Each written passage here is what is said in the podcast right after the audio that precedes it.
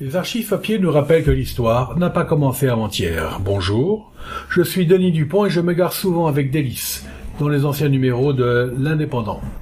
Suivez-moi avec le podcast Je vous parle d'un temps.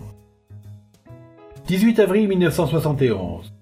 Chicolatz et Lorenz ont été guillotinés pour les besoins infimes et Trabucaire que tourne actuellement Giovanni Capi le 17 février 1845, à 10 heures du soir, aux environs du village de Torder, la diligence allant à Barcelone est arrêtée par douze brigands. Ces bandits des grands chemins, mieux connus sous le nom de Trabucaire, font descendre les voyageurs, leur arrachent leurs bourses et des bijoux, et se saisissent de trois hommes que leur passeport désignait sans doute comme aptes à servir leur noir dessein. Parmi les otages se trouve le jeune Massotte, fils de riches propriétaires terriens espagnols, qui connaîtra une bien tragique fin. Son coup accompli, la bande s'enfuit dans la montagne enneigée à cette époque de l'année. Les marches forcées, les nuits sans sommeil mettent à rude épreuve l'énergie des prisonniers. L'un d'eux meurt, peu de temps après, abandonné à moitié nu dans la neige glacée. Le 25 mars, au cours d'un engagement avec la police espagnole, le deuxième est frappé d'une balle dans la nuque qu'il est temps, raide mort.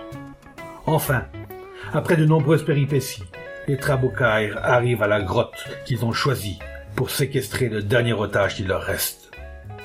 De ce lieu, perdu dans une nature hostile, partent plusieurs lettres du fils Massotte et du chef des bandits, un certain Simon, alias Jack Tocavens. Les, unes intimes à la veuve Massotte de payer 800 quadruples d'or, sous peine de voir renvoyer les oreilles, les yeux, puis la tête de son fils. Les autres suppliant de faire tout pour mettre un terme à cette séquestration. Soit par manque de moyens, soit par esprit de marchander, euh, la dame de Darius ne paye pas la rançon demandée.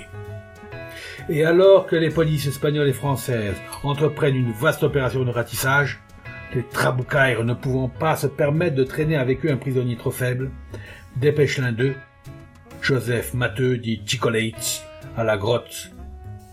Massotte est assassiné à coups de couteau et ses oreilles sont envoyées à sa mère.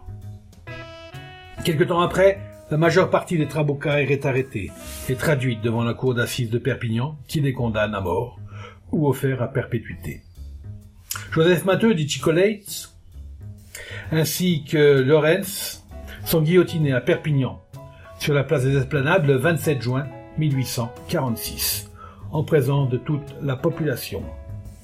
Un sort semblable est réservé le même jour à Serret, au chef, Jean-Simon, alias Balme dit Sagals.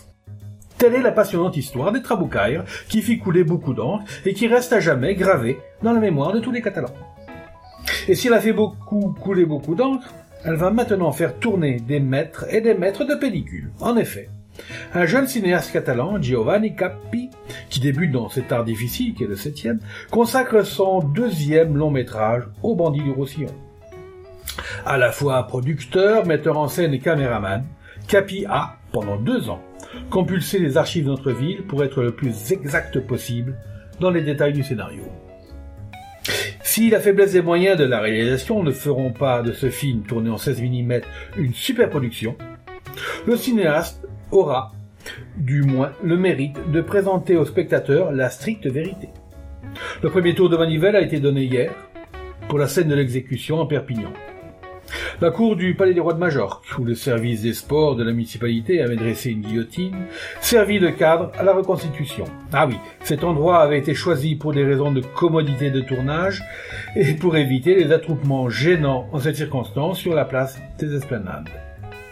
L'archiconfrérie de la Sanche avait aimablement prêté ses costumes de caparouche, que revêtirent une vingtaine de figurants.